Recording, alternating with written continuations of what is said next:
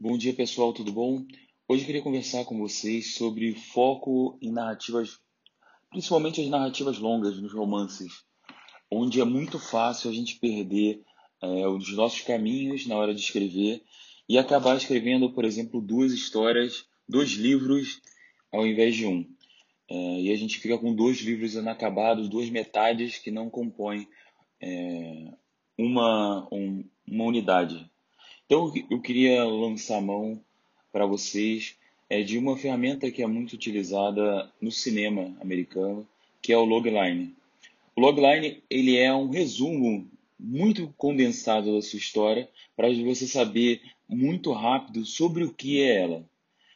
E esse logline nada mais é do que responder a três perguntas. É, quem é o seu protagonista? O que ele faz para ser interessante? Né? O que ele deseja acima de qualquer coisa, qual a motivação dele e o que impede ele de conseguir. Na primeira pergunta, a gente responde é, quem é, é, é a nossa protagonista. Quem no sentido de qual o interesse, o que de interessante ela tem para chamar a atenção do nosso, do nosso leitor, para conquistar a empatia dele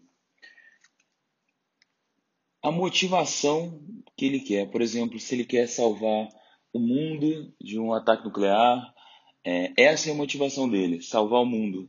Ou pode ser uma coisa muito introspectiva. Ele quer, é, ele não sabe ler e escrever e quer o sonho dele é ler e escrever. E o obstáculo é a força antagonista, o que vai impedir ele de conseguir. Você percebe que quando você responde essas três perguntas, você tem um foco muito claro é, sobre o que compõe essa história e principalmente do que não compõe ela.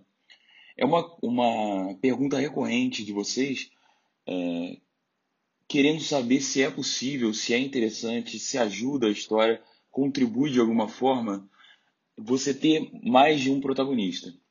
E a resposta, como sempre, é depende, mas eu sempre lanço uma preocupação é, para vocês, porque cada, a cada protagonista a mais você tem que fazer um logline dentro do outro.